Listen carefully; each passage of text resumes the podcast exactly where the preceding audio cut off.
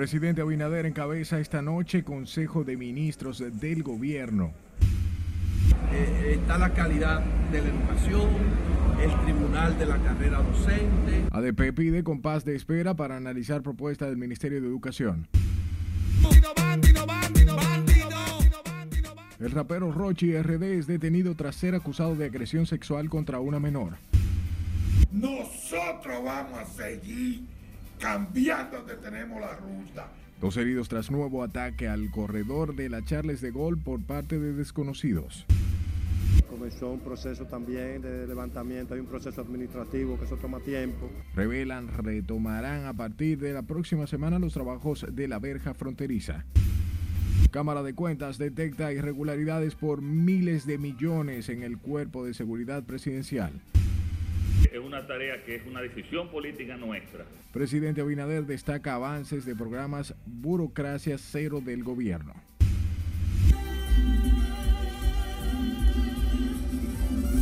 Y la ministra de Cultura encabeza inauguración de la Feria Internacional del Libro en Zona Colonial.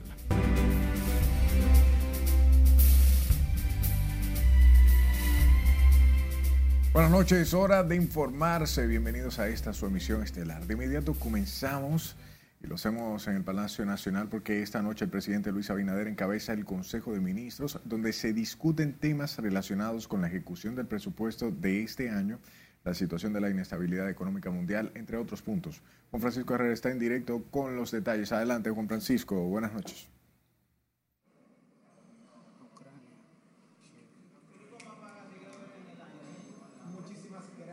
Gracias, así es. Eh, justamente hace cinco minutos que concluyó el Consejo de Gobierno encabezado por el presidente Luis Abinader, con también los directores eh, ejecutivos de este gobierno. Aquí se trató, o por lo menos eh, trascendió que se trató la ejecución presupuestaria para este año, además la inestabilidad económica mundial debido a la intervención de Rusia a Ucrania así como también eh, los aumentos en la materia prima que el gobierno también está buscando soluciones ante una situación eh, económica, económica mundial que afecta, por supuesto, a países como la República Dominicana.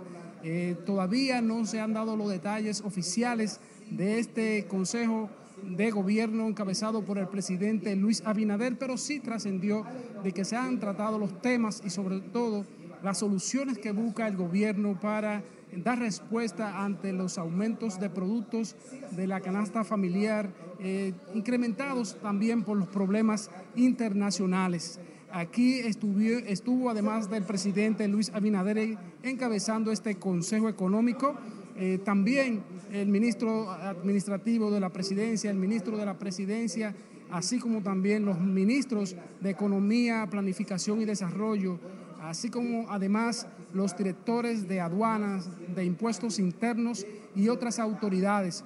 Por supuesto, nosotros eh, vamos a estar dando más adelante informaciones sobre este Consejo de Gobierno que encabezó el presidente Luis Abinader, que duró aproximadamente 40 minutos aquí en el Palacio Nacional. Gracias Juan Francisco por las informaciones.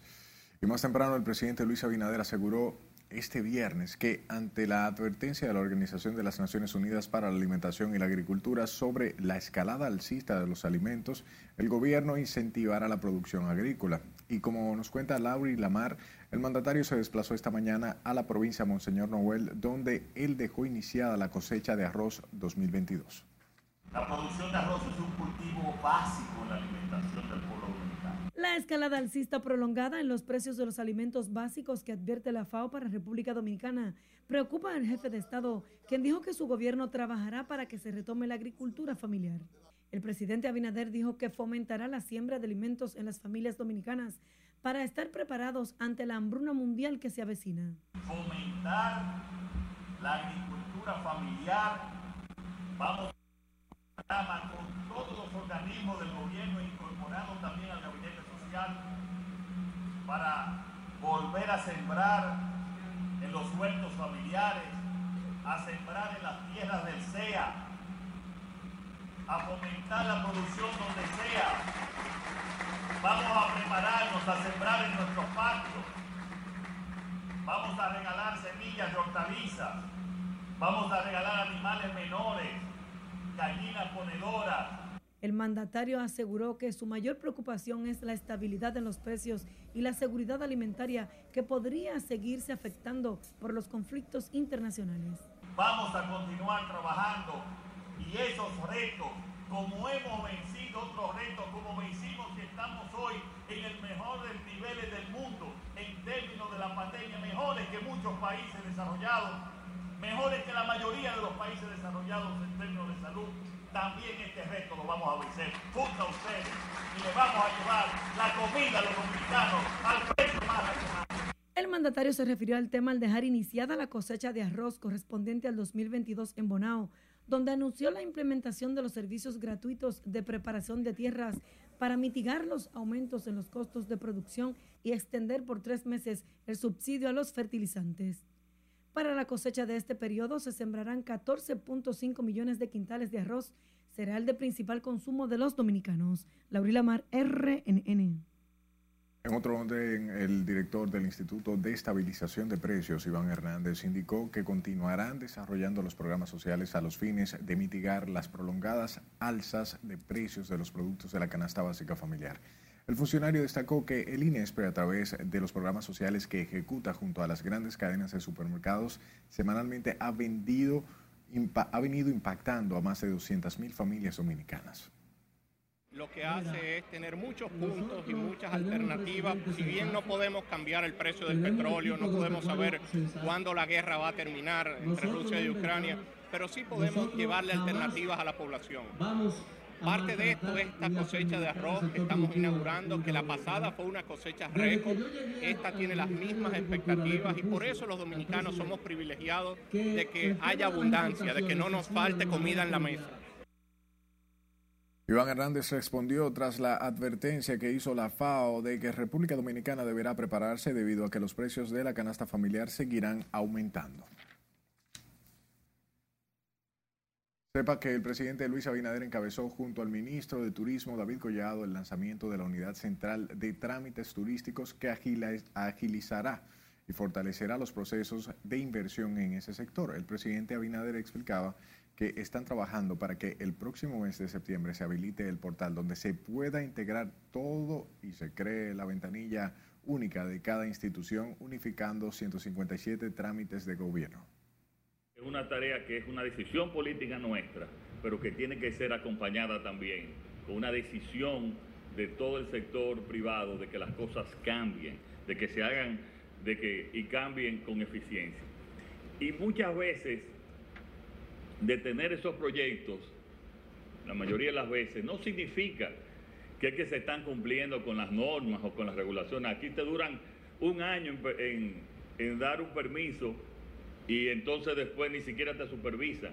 Es cambiar el proceso después, la eficiencia, y eso es lo que estamos nosotros tratando de hacer. Hoy le estamos diciendo a todo el sector, abogados, inversionistas, representantes de cadenas hoteleras, que vamos a agilizar las tramitaciones de sus proyectos, que aquí hay un equipo de gente joven, seria, que no robamos, que no queremos comisiones, y mucho menos no queremos ser parte de sus proyectos.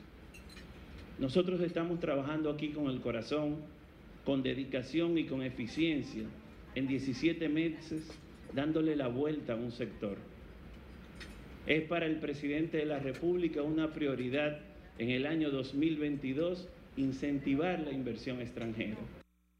La iniciativa tiene el objetivo de reforzar el programa Burocracia Cero y Gobierno Eficiente que promueve marcos normativos claros y transparentes que mejorarán la calidad de regulaciones y la capacidad de gestión. Y en Santiago, la gobernadora Rosa Santos, tras presentar un resumen de la gestión del presidente Luis Abinader y mostrar los logros del gobierno en el Cibao, llama a los grupos que han convocado un paro regional a no violentar propiedades privadas. La representante del Poder Ejecutivo, sin embargo, afirma que el gobierno ha ido cumpliendo con sus promesas, pero que los convocantes al paro anunciado para el lunes deben comprender la situación que vive el mundo. En cada vez este gobierno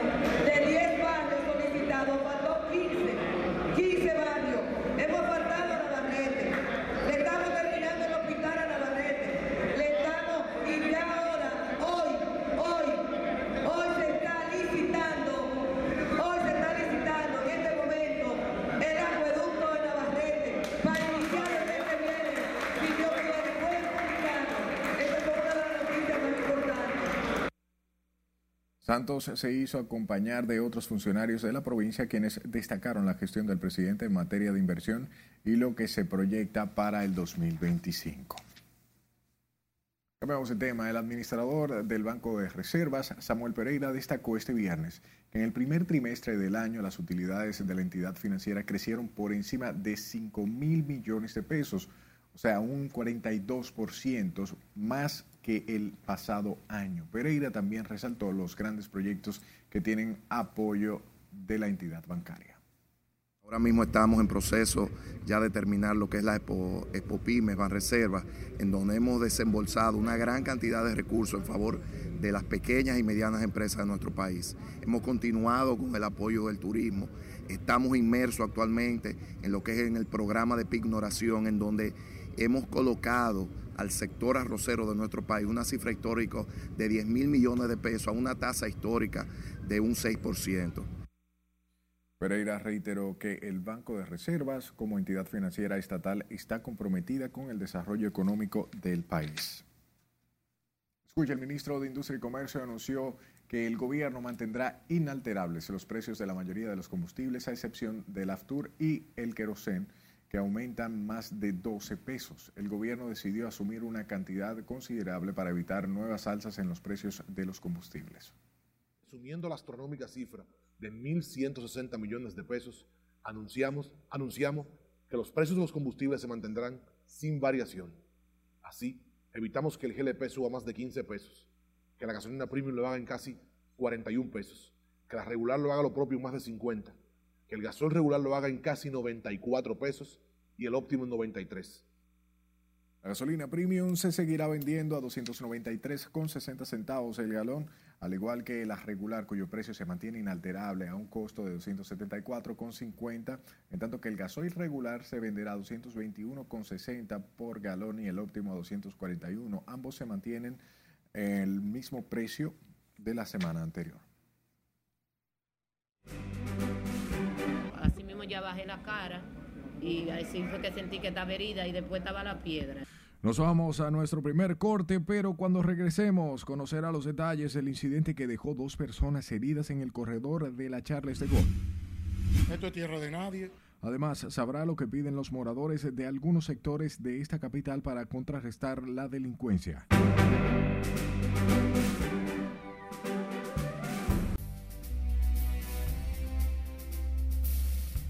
Abrimos la ventana al mundo dándole seguimiento al caso del expresidente de Honduras, Juan Orlando Hernández, quien hoy tuvo su primera comparecencia frente a un juez de Estados Unidos acusado de narcotráfico. Además, conoceremos el caso del paciente de COVID positivo durante un récord de 505 días. Catherine Guillén nos cuenta más en el resumen internacional. El expresidente de Honduras, Juan Orlando Hernández, acusado de narcotráfico en Estados Unidos, compareció este viernes ante un juez de Nueva York y permanecerá detenido al menos hasta la próxima audiencia el 10 de mayo.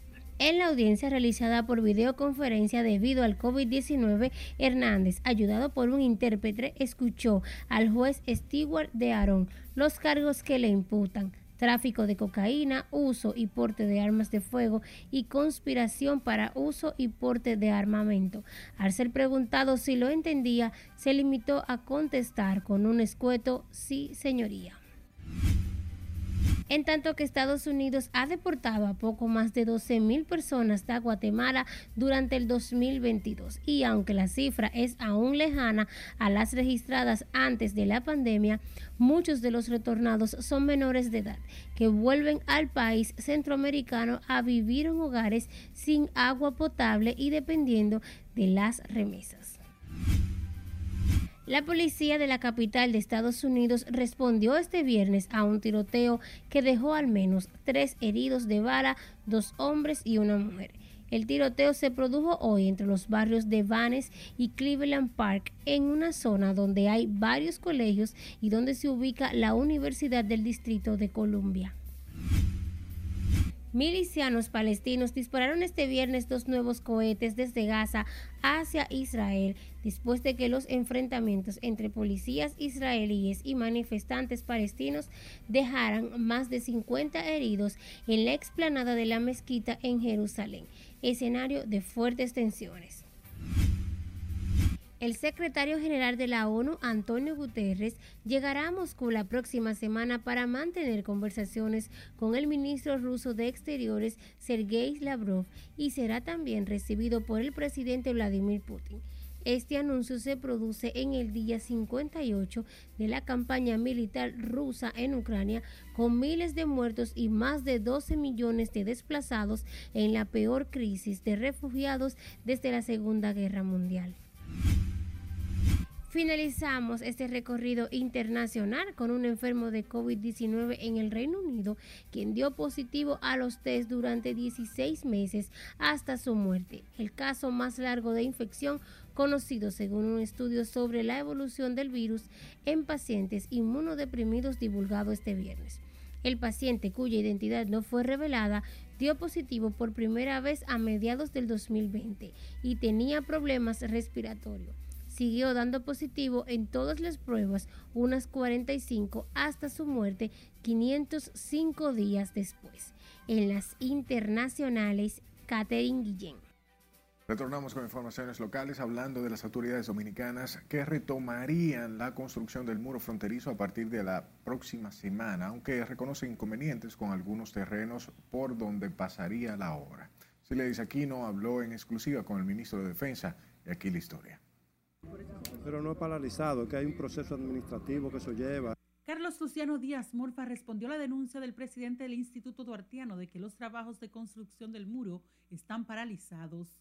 El ministro de Defensa atribuye a procesos administrativos la detención de los trabajos del muro en la franja norte de la línea divisoria entre República Dominicana y Haití. Y eso está pasando en Dajabón, que hay algunas personas que están ocupando terreno o son dueños de terreno y se está haciendo un levantamiento como debe ser. Se está haciendo ese proceso. Y, pero además la compañía ganadora eh, comenzó un proceso también de levantamiento, hay un proceso administrativo que eso toma tiempo. Hace pocos días ya se le dio el avance del dinero. El teniente general Carlos Luciano Díaz Murfa adelantó que la semana próxima reiniciarán los trabajos en varios puntos. Hay cuatro puntos ya en la frontera de Jabón, cerca de Jimaní, cerca de Liapiña y cerca de Pedernal. ¿Cuándo? Pienso que ya la próxima semana. Pero están terminando esa parte administrativa que hay que terminarla. El ministro de Defensa también garantizó que cuentan con los recursos necesarios para la continuidad del muro entre Haití y Dominicana. No, no, no, no hace falta recursos. Ya se le entregó el 20% a la compañía que ganó. La construcción del muro inició en febrero pasado por iniciativa del gobierno dominicano. El muro de frontera abarcaría más de la mitad de los 393 kilómetros de la línea divisoria con el vecino país. Sila Disaquino, RNN. De su lado, la presidencia de la República y la alcaldía del Distrito Nacional pusieron en marcha la cuarta fase del Malecón de Santo Domingo, proyecto de remozamiento que llevará por nombre Paseo Marítimo. El ministro de Obras Públicas de Línea Ascensión y la alcaldesa Carolina Mejía dieron el primer Picasso de la obra que se realizará con una inversión de más de 208 millones de pesos. Que nos hace sentir orgullosos y que estoy seguro que muchos de los presentes en alguna vez de alguna visita del extranjero le ha acompañado al país, se han sentido motivados a pasearle por este hermoso litoral que quedará adornado con la construcción de este moderno y útil paseo marítimo, donde lo que vi hay una conjunción de espacio de esparcimiento para la familia. Pero lo más importante de este rescate de nuestro emblemático malecón es que se convertirá en un espacio para sana diversión y recreación para las familias. El paseo marítimo del malecón de Santo Domingo en su cuarta etapa se extiende en un segmento de 3.5 kilómetros a lo largo del litoral costero de la ciudad. El acto, o al acto más bien, asistieron además el expresidente Hipólito Mejía y el director de la Corporación de Acueducto y Alcantarillado de Santo Domingo, Fellito Suberví, entre otros. Hablemos de la Dirección Nacional de Control de Drogas que ha decomisado más de 50 toneladas de estupefacientes durante la presente administración. El presidente del organismo antinarcóticos, vicealmirante José Manuel Cabrera Ulloa, explicaba que junto a la Armada Dominicana mantienen la vigilancia en las zonas costeras del país para detener el trasiego de sustancias ilícitas. Que eso no tiene precedente en la historia del país. En lo que va de año ya rondan las 12 toneladas y es un trabajo, reitero, del gobierno. No es, una, no es un éxito solo de la Dirección Nacional del Control de Drogas, sino de todas las instituciones que intervienen en la lucha contra el crimen. José Manuel Cabrera Ulloa resaltó el trabajo conjunto que realizan con la Procuraduría General de la República y agencias internacionales en la lucha contra el flagelo de las drogas. A propósito, la Dirección Nacional de Control de Drogas informó hoy que incautaron 190 paquetes de cocaína escondidos en decenas de planchas de yesos que serían llevadas a Puerto Rico a través del puerto de Jaina Oriental en el municipio Santo Domingo Este. Los agentes antinarcóticos, unidades caninas y fiscales adjuntos iniciaron una inspección a 150 unidades de Shirrock o planchas de yeso que fueron llevadas en la referida terminal para ser exportadas hacia la vecina isla. Los agentes encontraron escondidas entre las planchas los 190 paquetes con un peso de 195.89 kilogramos de cocaína. El Ministerio Público y la DNCD mantienen bajo investigación a varias personas mientras se profundizan las indagatorias para establecer quiénes están detrás del frustrado envío de la cocaína. Ponga atención porque el yate de lujo Flying Fox vinculado a un oligarca ruso abandonó este viernes el puerto de Santo Domingo donde permaneció por más de un mes en el marco de una investigación sobre presunto lavado de activos y tráfico de armas. La embarcación zarpó en horas de la mañana y navega con un rumbo desconocido, según se puede observar en una página de tráfico marítimo vía satélite. Las autoridades dominicanas no han dado detalles del motivo de la liberación del yate que llegó al puerto de la capital dominicana el pasado 21 de marzo. Hablemos de los desaprensivos que atacaron nuevamente a pedradas a la mañana de este viernes a varios autobuses del corredor de la avenida Charles de Gaulle, donde varias personas resultaron heridas. Miguel de la Rosa con los detalles en este reporte. Durante los ataques contra estos autobuses, varios pasajeros resultaron heridos, entre estas, al menos dos mujeres. Nosotros vamos a seguir cambiando donde tenemos la ruta Lucía Valerio es una de las nuevas víctimas del conflicto entre los dirigentes del transporte por la instalación del corredor de autobuses de la Charles de Gaulle. Más para allá del cruce Sabana, por donde estaba el monumento de, Son. Ahí fue que pasó. Yo sentí el impacto, pero eh, eh, así mismo ya bajé la cara y así fue que sentí que estaba herida y después estaba la piedra. Desde la inauguración del corredor de la Charles el pasado 28 de marzo, al menos dos unidades han sido atacadas. Pero usted sabe qué es lo que buscan las otras partes. Que el pueblo tenga miedo, que no se monten en la unidad. Cuidado, yo me voy a montar ahí. Los dirigentes de Moyotrán insisten en responsabilizar a Juan Uvieres, presidente de Fenatrado, de ser el autor intelectual de estas agresiones.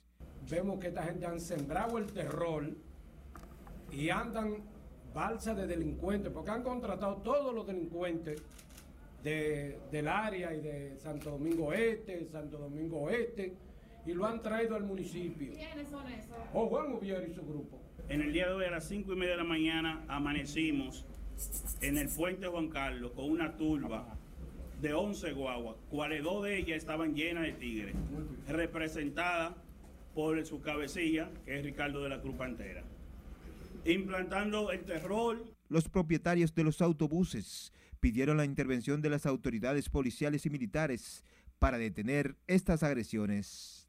El presidente de Moyotrán, Alfredo Pulinario, mejor conocido como Cambita, advierte que serán drásticos con los responsables de atacar estas unidades y atentar contra la integridad de los choferes y pasajeros.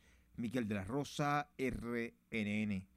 Y el director ejecutivo del Gabinete de Transporte, Hugo Veras, calificó como un acto vandálico lo ocurrido hoy en el corredor de la avenida Charles de Gaulle, donde dos mujeres resultaron heridas tras desconocidos lanzar varias piedras a uno de los autobuses. El funcionario precisó que ese tipo de acción no permitirán en los corredores, alegando que desaprensivos están poniendo en peligro la vida de los pasajeros y choferes. Tuvimos una reunión con todos los cuerpos de seguridad de la República Dominicana porque esto es un tema de seguridad de Estado. Y cuando se afecta a cualquier ciudadano de la República Dominicana entra lógicamente la preocupación de un Estado que está en un proceso de cambio, un proceso de transformación y el que no entiende ese proceso que establece la ley 6317 simplemente se está poniendo en contra automáticamente, no solamente de la legalidad de un país, sino de una transformación que es beneficio de todos. Luego de la inauguración del corredor de la avenida Charles de Gaulle, se han generado varios incidentes entre choferes por el control de esas rutas, lo que pone en peligro la vida de los usuarios. Y quedó captado el momento en el que una empleada de la ferretería mató de una puñalada a su propietario, un hombre de origen chino, en un hecho ocurrido en la avenida Duarte, Distrito Nacional. Dicho hecho ocurrió ese jueves cuando la empleada Frangelis María Furcal tomó un cuchillo de los tramos y le dio una estocada en el estómago al ciudadano chino Chen Songjin, quien falleció mientras recibía atenciones en el hospital Moscoso Puello. En un video se observa cómo ambos sostenían una riña se lanzan varios objetos y luego la joven se acerca y le propina una puñalada que le provocó la muerte. Pese al reforzamiento de las labores preventivas de la Policía Nacional en el sector Huachupita del Distrito Nacional y demás barrios aledaños, sus moradores piden ampliar las labores de patrullaje para detener los niveles de inseguridad. Nelson Catara, desde el sector de Huachupita, nos tiene más detalles en directo. Adelante, Lency, buenas noches. Así es, muchas gracias y buenas noches. Tal como adelantas, residentes en Coachupita y demás barrios intervenidos por la Policía Nacional piden incremento de la vigilancia ante aumento de la delincuencia. Esto es tierra de nadie, dejándoselo a un grupito. El barrio Guachupita del Distrito Nacional ha sido el talón de Aquiles de los cuerpos del orden por décadas, donde los antisociales en la zona miden el pulso con las autoridades.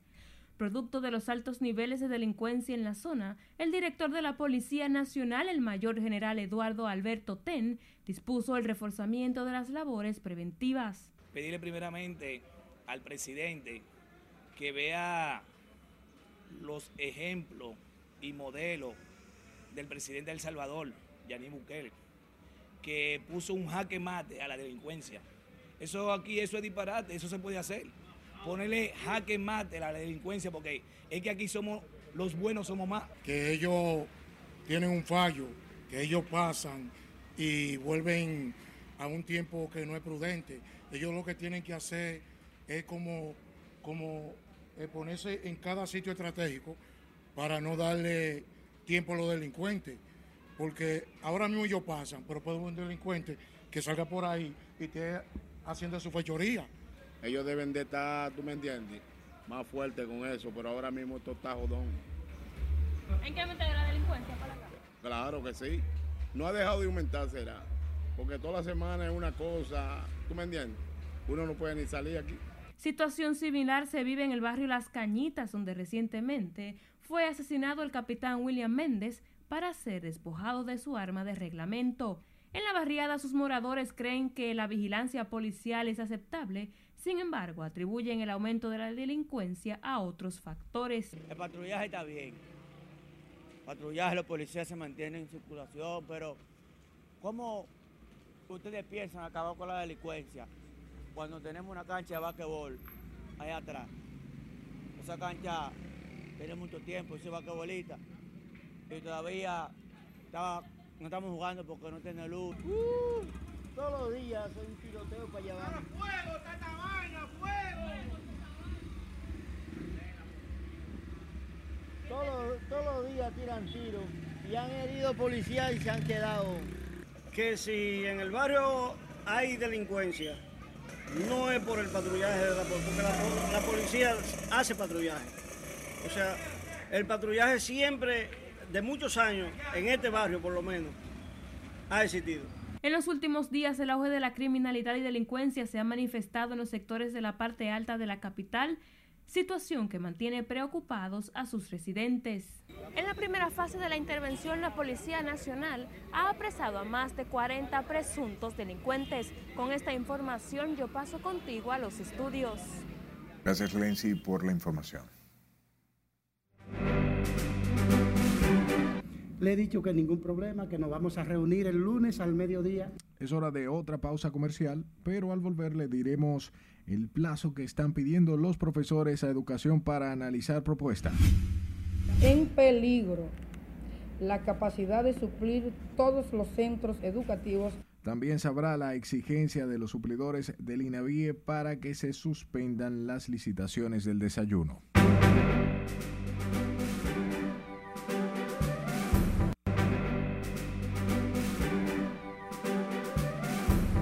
Gracias por su tiempo. Hablemos de la Asociación Dominicana de Profesores que pidió un compás de espera al ministro de Educación, Roberto Fulcar, hasta el próximo lunes a fin de consensuar en su comité ejecutivo la contrapropuesta formulada por Educación al gremio profesoral sobre el acuerdo de 15 puntos suscritos en junio pasado entre el gremio y la institución. Jesús Camilo nos dice más en directo desde la sede educativa. Buenas noches, Camilo. Muchas gracias, buenas noches. A pesar de la rotura del diálogo esta noche entre el ADP y Educación, ambas partes mantienen las expectativas de poder llegar a un consenso armonioso. Nosotros estamos esperando desde marzo una respuesta a la propuesta del Ministerio de Educación. Luego de reunirse por espacio de tres horas esta tarde con el ministro de Educación Roberto Fulcar, la comisión de la ADP encabezada por su presidente Eduardo Hidalgo se retiró a consensuar la contrapropuesta del ministerio, sin embargo no regresaron a la mesa del diálogo, el cual se postergó para el próximo lunes. El ministro de Educación Roberto Fulcar dio garantías de arribar a un acuerdo con los maestros siempre y cuando las exigencias del gremio magisterial sean razonables. Y me pidieron que lo dejáramos hasta el lunes porque ellos siguen en sesión con el Comité Ejecutivo Nacional de la ADP. Le he dicho que ningún problema, que nos vamos a reunir el lunes al mediodía aquí en el MINER. Y nosotros entonces reiteramos la política del Ministerio de Educación de apertura, de concertación y de diálogo. Sin embargo, el presidente de la ADP, Eduardo Hidalgo, manifestó sus expectativas de que a través del consenso puedan llegar a un acuerdo que garantice conquistas del sector magisterial, como un reajuste salarial, nuevas tandas educativas, seguros médicos, entre otras reivindicaciones. Eh, está la calidad de la educación, el tribunal de la carrera docente, el tema del nombramiento de los profesores y profesoras que faltan, el personal de prepara que está ganando un salario de miseria de 5 mil, 8 mil pesitos. Hidalgo recordó que el acuerdo arribado entre el gremio y las autoridades educativas el 30 de junio pasado, el cual aborda 15 puntos prioritarios para los maestros y es de gran importancia para el sistema educativo nacional.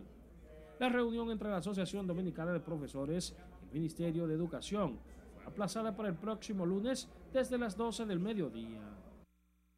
En la reunión del próximo lunes, ambas instituciones decidirán si cambian las movilizaciones y luchas magisteriales por el regreso a las aulas. Es lo que tengo hasta el momento. Paso contigo al set de noticias. Gracias por la información, Camilo. Y la oposición política en el Congreso Nacional advirtió hoy al gobierno que un nuevo intento de modificar la Constitución volverá a hacer fracasar al sostener que no respaldarán la propuesta. María Ramírez nos cuenta. Esta propuesta de reforma constitucional es inoportuna e inviable. Tras un primer intento fallido, el Poder Ejecutivo pondrá otra vez sobre la mesa del Consejo Económico y Social el proyecto de ley sobre la reforma constitucional, una iniciativa catalogada por la oposición como inviable e inoportuna. Esta propuesta de constitucional, de reforma constitucional, también resulta innecesaria desde el ámbito jurídico e institucional pues sus objetos, objetivos ya figuran establecidos en ella. A partir del primero de mayo, los actores políticos volverán a ser llamados a la mesa del diálogo que habría sido suspendido por el retiro de la oposición. Hay quienes aseguran sin consenso no habrá reforma. Esperar a que llegue, pero se darán cuenta que aquí no están dadas las condiciones en este momento, ni nosotros, el partido de oposición, estamos en la sintonía ni siquiera de discutir una posible reforma. A la hora de discutir una posible reforma constitucional no se puede tampoco ser intransigente. Hay que estar abierto al diálogo. Consenso. Las reformas necesitan de consenso. Nadie tiene los votos para pasarlas porque esa sí es una mayoría. Desde el propio oficialismo hay quienes no descartan llegar a acuerdos para viabilizar su aprobación. Ellos también tienen sus intereses, el Partido de la Liberación Dominicana tiene sus intereses de que se discutan, ustedes lo saben. Ellos quieren que levanten la, el impedimento que tiene Danilo Medina. Es una forma populista de hacer presión. La propuesta de modificación constitucional que propone el Poder Ejecutivo contempla, entre otros puntos, la real independencia del Ministerio Público, sacar la figura del Procurador del Consejo Nacional de la Magistratura, unificar las elecciones presidenciales y congresuales con las municipales para que las mismas sean celebradas en una misma fecha, entre otros aspectos. Margaret Ramírez, RNN. La Escuela Nacional de la Judicatura graduó este viernes a 36 nuevos aspirantes a defensores públicos y 17 servidores judiciales de posgrado, en un acto encabezado por el presidente de la Suprema Corte de Justicia, Luis Henry Molina. En la vigésima graduación ordinaria, Molina destacó el valor de los defensores en el sistema de justicia del país al asegurar que manejan el 80% de los casos penales, lo que supone el grueso de los conflictos que impactan la convivencia. Una justicia al día se construye en el trabajo constante, que a su vez se nutre de sistemas de calidad y cumplimiento, fruto de la medición así como los incentivos ligados al buen desempeño de cada quien. La Escuela Nacional de la Judicatura, pionera de la formación virtual en nuestro país desde sus inicios, hoy se reimagina para presentar un nuevo modelo educativo que le permita apoyar la transformación del sistema de administración de justicia desde la transformación de sus actores, personas, ciudadanos comprometidos con los valores de nuestra democracia. En su discurso, el director de la Escuela Nacional de la Judicatura, doctor Dariel Suárez, informó que a la fecha han entregado a la sociedad un total de 307 defensores y defensoras públicos, así como 512 títulos de posgrado en sus programas de especialidad y maestrías. Regresamos al plano local nuevamente y nos mantenemos en él. La auditoría de Cámara de Cuentas realizada al Cuerpo Especializado de Seguridad Presidencial arrojó irregularidades por más de 6 mil millones de pesos durante la gestión del mayor general Adán Cáceres Silvestre, quien cumple prisión preventiva por presuntos actos de corrupción. En su nuevo informe, el organismo fiscalizador del Estado también revela el hallazgo de irregularidades e inobservancias en la gestión del Cuerpo Especializado de Seguridad Turística CESTUR en el periodo comprendido entre el 1 de enero de 2010 al 31 de mayo del 2021. Los resultados de las auditorías evidenciaron desvíos de fondos públicos, despilfarro, malversaciones y apropiación, apropiación de recursos estatales. Dichas auditorías, realizadas a solicitud de la PEPCA, serán utilizadas en audiencias del caso Coral 5G que se les siguen a Cáceres Silvestre y Torres Rubio.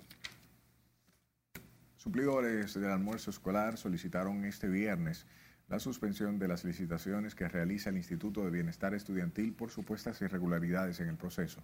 Lencia Alcántara nos cuenta. Los nuevos procesos de licitaciones son irregulares y lesivos al sector de las micro, pequeñas y medianas empresas. Suplidores del almuerzo escolar del sector privado que no fueron beneficiados con las licitaciones para la adjudicación de dichos alimentos para el nuevo año lectivo 2022-2023 piden se suspenda el proceso por supuestas irregularidades. Siendo más evidente la violación a los principios de eficiencia, igualdad y libre competencia, economía y flexibilidad, equidad, responsabilidad, moralidad y buena fe. Elizabeth Berigüete, quien es la asesora de las micro, medianas y pequeñas empresas, denunció supuestas anomalías. Las barreras y trabas impuestas dejarán nueva vez fuera a más de mil oferentes, poniendo de esta manera en peligro la capacidad de suplir todos los centros educativos a nivel nacional. Los suplidores del almuerzo escolar hablaron en rueda de prensa en un hotel de la capital donde insistieron que los procesos de licitación en el INAVIE deben detenerse, alegando irregularidades. Lenzi Alcántara, RNN. Alerta y mucho miedo porque se mete el agua. Vamos a nuestro último bloque de comerciales, pero cuando retornemos le contamos cuántos centros educativos suspendieron su docencia en San Juan por las lluvias. Además, le contamos todos los detalles sobre la inauguración esta noche de la Feria Internacional del Libro.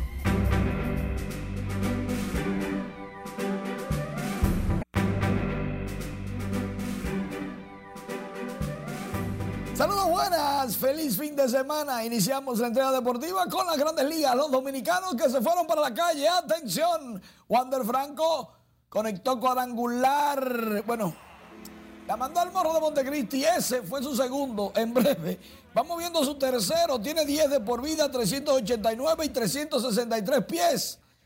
Ese partido, Boston lo terminó ganando. Pero Wander sacó la mejor parte por otro lado. Hablando de los bostonianos dominicanos, Rafael Dever conectó cuadrangular su número 13, el 115 de su carrera. 380 pies. La mandó al morro de Montecristi Devers, que está, que no se le puede lanzar en otro partido. Fran Mil Reyes conecta batazo grande, largo, inmenso, al revés en el Yankee Stadium. Cayó en el morro de Montecristi Fran Mil con su número 94 de por vida, Santiago Espinal, a Justin Verlander. En serio, el primer cuadrangular de Espinal de esta campaña y lleva 3 de por vida, 379 pies. También la sacó Michael Franco en la NBA. Atlanta y Trey Young, faltando 5 segundos, logró un canasto de dos puntos y vencieron a Miami 111-110. John, 24 puntos, 4 rebotes, 8 asistencias. Bogdanovich, 18 puntos, 8 rebotes, 6 asistencias. Y por la causa perdedora, 20 puntos, 10 rebotes, 8 asistencias para Jimmy Butler. Lo dije bien, Bogdanovich. Eso es algo así como entre checo y, y algo raro. Me, me un apellido, un apellido. Sí, me estoy pareciendo al políglota de aquí. Ya estoy hablando un poquito de checo. Sí. O sea, croata. Bueno, por ahí todo como que, que es posible que sea lo mismo casi. Y están tirando. Nos vemos. Feliz viernes. Feliz inicio de fin de semana. Cuídate de la lluvia. Oye, eso. Las fuertes lluvias registradas en el país provocaron la inundación en la escuela Ana Patria Martínez en Comendador. Esto específicamente en Elías Piña, lo que obligó la suspensión de la docencia en ese centro educativo. Y como nos cuenta Julio César Mateo, en esta historia los padres de los estudiantes piden a las autoridades acudir en su auxilio ante el peligro que representa el plantel. La gran cantidad de agua que corría dentro de las aulas obligó a que los estudiantes abandonaran el centro. Este plantel es una necesidad ya, no sé si hay que demolerlo o qué, qué hay que hacer, pero tú puedes ver cómo está esto inundado de agua que los niños fácilmente se nos va un niño se nos va fácilmente por un, un cantarillado. Tras enterarse de la situación, los padres acudieron a la escuela de donde los estudiantes de menor edad tuvieron que ser sacados cargados. Hay alerta y mucho miedo porque se mete el agua, se inunda todo. Padres de estudiantes y docentes coinciden en señalar sentir temor de que la edificación se desplome en cualquier momento debido al mal estado que presenta. Ante la situación en que ha quedado el plantel educativo por las inundaciones, actores del sistema enseñanza-aprendizaje esperan que las autoridades intervengan en el centro cuanto antes. En San Juan de la Maguana, Julio César Mateo, RNN. Y continuamos hablando de lluvias, ya que las generadas de esta tarde, ocasionadas por una vaguada, provocó fuertes aponamientos en las principales vías de la capital dominicana. Las avenidas más congestionadas de la parte céntrica de la ciudad fueron la avenida John F. Kennedy y 27 de febrero con Máximo Gómez. El Centro de Operaciones de Emergencia mantiene cinco provincias en alerta amarilla y elevada a 15 las provincias en alerta verde con, por posibles crecidas de ríos, arroyos y cañadas, así como inundaciones urbanas y repentinas debido a que una vaguada mantiene al territorio dominicano húmedo e inestable.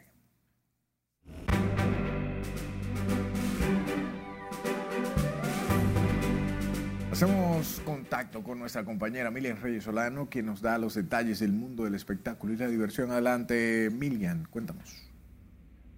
Gracias, buenas noches. Quedó inaugurada este viernes la Feria Internacional del Libro, que por segunda ocasión se realizará en la zona colonial. Más detalles a continuación. En un acto encabezado por la ministra de Cultura, Milagros Germán, quedó formalmente inaugurada este viernes la vigésima cuarta Feria Internacional del Libro Santo Domingo 2022. Con el lema Ven al libro, esta gran fiesta de las letras está dedicada a dos grandes autores de la literatura dominicana, Pedro Peix y Carmen Natalia, y cuenta con la Unión Europea como invitada de honor. Estamos más que felices de poder vernos frente a frente, de tener este contacto directo, de construir en el mismo espacio y tiempo nuevas historias que quizá merezcan ser narradas por muchos de ustedes en sus creaciones literarias. La lectura, por tanto, debe constituirse en política de Estado. Ese camino del cambio que hemos empezado a trillar pasa necesariamente por construir un país de lectores. Una meta difícil y compleja, pero alcanzable. En el evento, celebrado en la explanada de la Fortaleza Osama, Milagros Germán estuvo acompañada por el director de la Feria del Libro, Joan Ferrer, y la embajadora de la Unión Europea, Katja Afel. En esta edición, además de la exposición de una variada oferta de libros, se ofrecerá al público una extensa programación para toda la familia y se aprovechará la belleza y atractivos de la ciudad colonial de Santo Domingo para mostrar la riqueza histórica y cultural del país. Tengo una sensación tan maravillosa. Es como después de este encierro, tener la oportunidad de contar con una plataforma donde vas a volver a tocar tus libros, a disfrutar, a compartir con autores y con escritores. La literatura es algo que te da muchísima libertad mucha oportunidad de, expandir tus conocimientos, tu imaginación. Y creo que esta época precisamente que estamos viviendo, cuando nos estamos reencontrando con la cotidianidad de la vida, reencontrándonos con la gente querida, tener la oportunidad de, de eso mismo, de la presencia de más de 90 autores europeos, porque está dedicada la feria en esta oportunidad a la Unión Europea. Yo particularmente tengo unos 35 años organizando el pabellón de las Fuerzas Armadas eh, en estos eventos, desde lo que era el zoológico viejo, que es en la Bolívar. De modo que yo soy un ferista. Eh, me encanta porque esto pone al público, tanto a la niñez, la adolescencia como los adultos, con lo que es el acervo cultural de la nación dominicana, el acervo científico del mundo eh, y con los países que nos, con quienes nos relacionamos. El acto incluyó una magistral presentación artística a cargo de los cantantes Maridali Hernández y Héctor Aníbal, quienes, acompañados por el Coro Nacional de Niños, interpretaron temas emblemáticos en honor a la Unión Europea y la República Dominicana. La Feria del Libro iniciará este sábado 23 de abril y finalizará el próximo 2 de mayo. Hasta aquí diversión feliz, fin de semana. Gracias Milian por estas informaciones. Ya sabe a llenarse de cultura con la Feria del Libro. Nos vemos en una próxima. Buenas noches.